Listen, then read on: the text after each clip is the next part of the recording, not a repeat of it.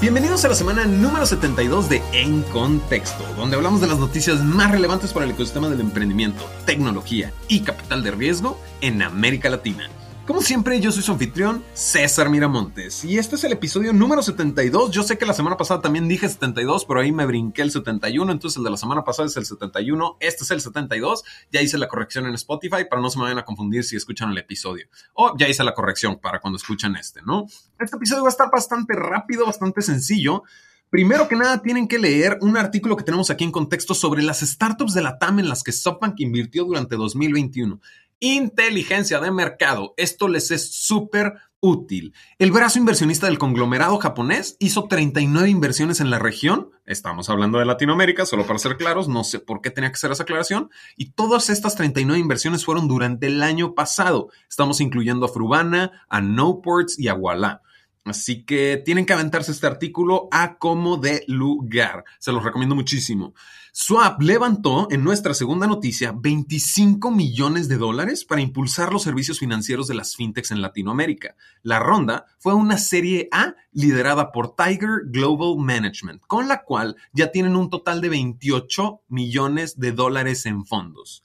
Nuestra tercera noticia es Metamap, antes Mati que levantó su serie B de 70 millones de dólares. Ahora, la empresa cambió de nombre porque busca crear un mapa de méritos individuales que vaya más allá de puntajes para validar la identidad al solicitar servicios financieros. Nuestra cuarta noticia es Alice, una startup de Heltech que recaudó 127 millones de dólares en su serie C, la cual fue liderada por SoftBank.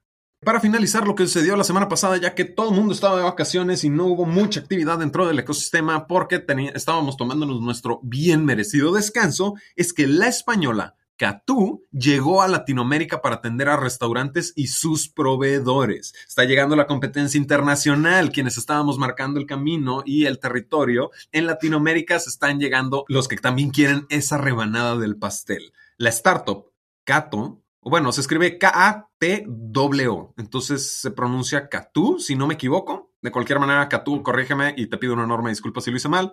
Pero este startup hace su primera parada en Colombia al llegar a Latinoamérica. Y uno diría normalmente, ah, se vienen a México para hacer el, laboratorio, ¿no?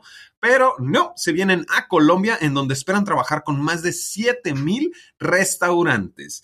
Y probablemente tenga que ver con la adopción del mercado que ya tiene mucho camino avanzado para satisfacer la demanda de las entregas de última milla. No estoy diciendo que sea de entrega de última milla, pero sí una zona en donde gracias a Rappi la adopción de tecnologías en este tipo de negocios análogos o físicos puede ser mucho mayor. Y creo que es una excelente idea. Then again, estamos hablando de competencia internacional que está llegando a querer comerse esa rebanada de pastel que nos estábamos compartiendo, este, bastante cómodos de manera local, ¿no? No es que sea la primera startup internacional que llega a Latinoamérica, pero siento yo que ya este es el año en el que ya terminaron de hacer esas pruebas piloto, ya terminaron de observar, ya hay el suficiente la suficiente data e información de benchmark en Latinoamérica como para ya decir, ok, vamos a Latinoamérica. Then again, Latinoamérica suele ser un laboratorio de experimentación. Vamos a ver cómo se comporta este año, porque este año se viene muy, muy interesante.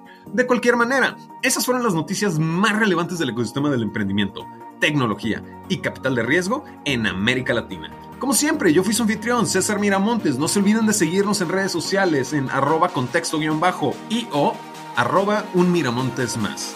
Estas fueron las noticias más relevantes y ahora sí estás en contexto.